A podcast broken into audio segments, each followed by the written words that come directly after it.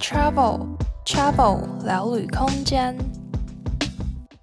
Hello，大家好，欢迎回到 Travel 聊旅空间，我是 Jessie，大家新年快乐，Happy New Year！今天这一集呢是新年特辑，在二零二二年的第一支 Podcast，想说来跟大家拜个年。顺便也跟大家分享一下我最近的心路历程、心境转折嘛，不是那种很正式的二零二一年的回顾跟二零二二年的展望、新年新希望之类的。我其实还没有很认真的静下心来想，我二零二二年的新年新希望或是目标是什么。我这个可能真的需要一点时间，好好的想一下啦。不知道大家会不会在每一年年初的时候都写下自己这一年的 New Year Resolution，你的新年新希望或是你的目标呢？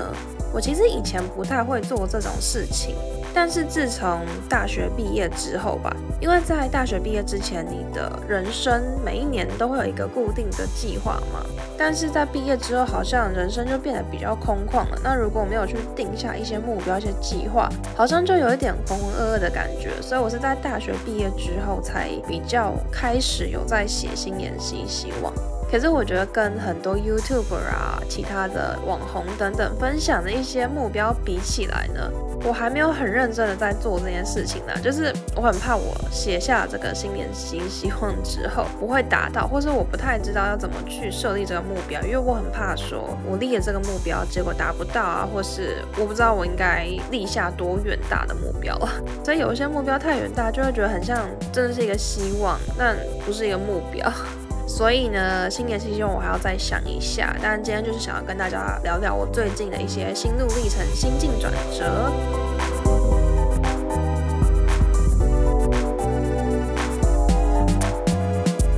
那在开始之前呢，要先跟大家提醒一下，我们最近的圣诞新年抽奖活动仍然在进行中哦。奖品是远从荷兰空运来台的荷兰小姜饼。真的超级超级好吃的，我真的是超级击退这个小姜饼，而且这个小姜饼在台湾是买不到的，所以真的机会难得。除此之外，也还有荷兰品牌的下午茶金根梵谷名画贴纸。如果大家有兴趣的话，一定要赶快点击资讯栏的 Instagram 贴文链接，到贴文里面会有更详细的抽奖办法。希望大家都可以踊跃的参加这一次的抽奖活动哦。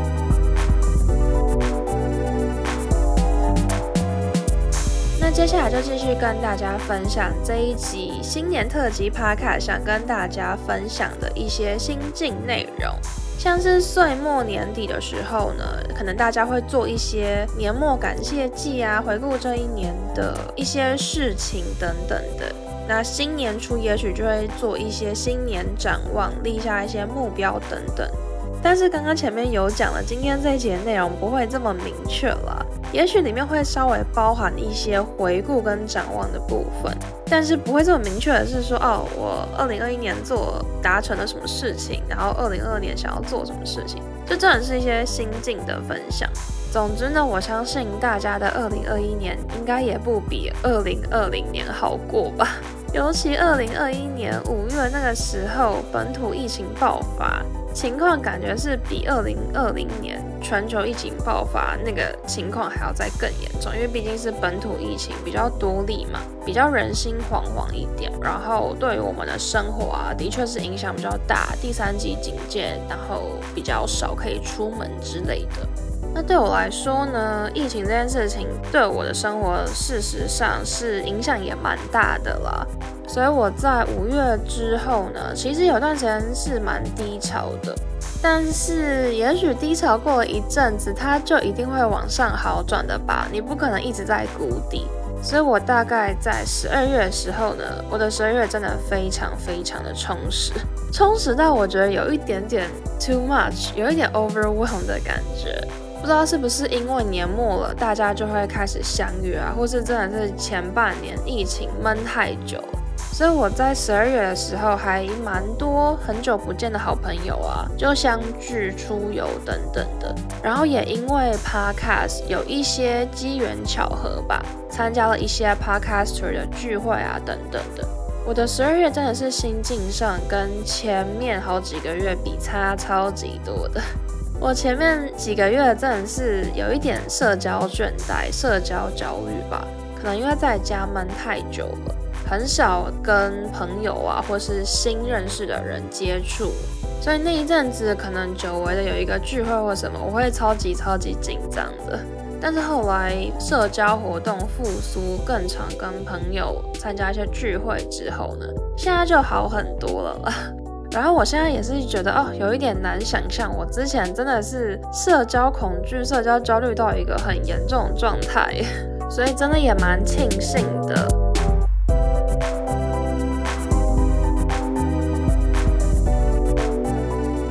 在之前绝对不会想到说，哎，是为什么十二月会突然有这么多的活动，会有这么多值得开心的事情？这个也是我一开始前面低潮的时候完全预想不到的。你在低潮的当下，你可能会觉得未来一片迷茫，觉得好像看不见低潮的尽头吧，会觉得哦，好难想象未来的生活。然后后来可能十二月初啊，开始有一些局之后，也没有想到后来局会越来越多，越来越多，甚至你因为参加了哪一个活动，认识了哪些人，之后又因为他的介绍去参加了哪些活动，就这些事情就真的很有趣。我觉得人生就是这样子，你一路上你可能可以稍微预期一些事情，是假如说你准备要申请研究所，你可以预期到你之后会去哪里念书什么什么的嘛，这是你原本就有计划要执行的事情。可是有非常多的事情是在意料之外的，英文就是说 serendipity 吧，像我也很喜欢很喜欢这个字，就有点类似路上你意外遇到的惊喜，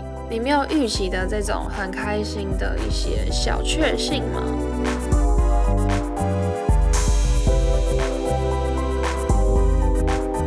如果有听过上礼拜周间小确幸那一集 Travel Share 的听众，可能大概有印象，我是一个蛮容易因为小事情开心的个性。像是前几个礼拜吧，我有一阵子心情真的是好到一个不可思议。那一阵子天气很好，太阳很大。我那时候就是哦，走在路上看到太阳好大哦，洒落街道上的金黄色，我就好开心，好开心，好开心，真的是超级开心，内心澎湃那种开心。然后我吃一个好吃的东西呀、可能只是一碗好久没吃的药炖排骨，我也好开心，好开心，好开心啊。然后平常生活中也是找到一首好听的歌，就哦可以开心好一阵子，真的是觉得哦这种容易因为小事情开心个性蛮好的。然后那阵子心情好到一个很夸张第一步，是我可能去外面吃个饭啊什么的，店员可能对我稍微多笑了一点，我觉得好开心，觉得好温暖哦。那我也会很想要把这个温暖回馈给其他人，我就也会对店员很诚挚的说谢谢你啊，辛苦了之类的。那阵子心情好到路上看到老太太，我真的很想要去扶他们过马路，真的很夸张，就觉得扶老奶奶过马路好像是一个梗，好像平常生活中比较少人真的会去做这件事情。可是我那阵真的是在路上看到一些老奶奶，我就好想要去扶她过马路，但我就很怕会吓到他们，所以我后来也没有去真的扶他们了。总之呢，我最近就算是一个低潮之后起来蛮开心的心情状态。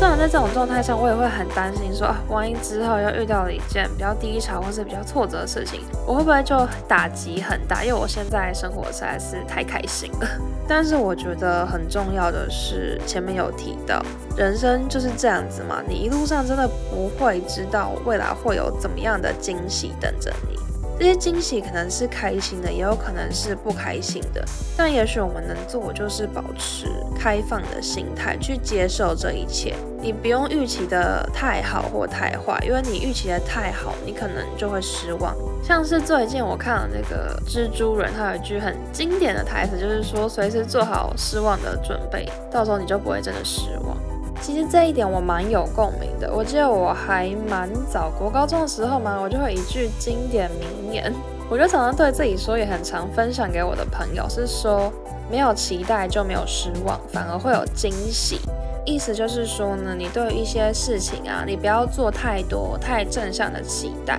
这样子到时候你就不会有那种希望落空，感觉到很失望、很难过的情绪。那你没有期待嘛？等于是说你随时做最坏的打算，你可能把这件事情想得很糟糕，最坏的一些过程都想过了。那结果最后有好的结果，对你来说反而会是一个惊喜呀。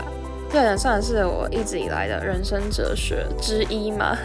但我觉得就还蛮符合我最近的生活，因为我之前就是很低潮，很低潮嘛，根本也不会想到现在会有这么多的惊喜，这么多开心的事情。但也是非常非常的感恩这一切的发生。那我也同时非常努力的希望可以继续精进自己，继续努力成为一个温暖的人，可以把这些开心温暖的感受分享给更多的人。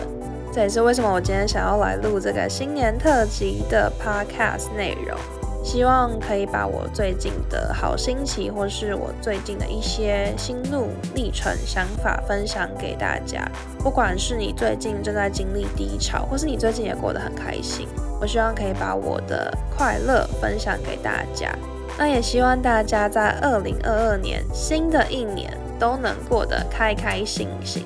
也真的希望这一年真的就是我们可以再次开始旅行的一年了，拜托。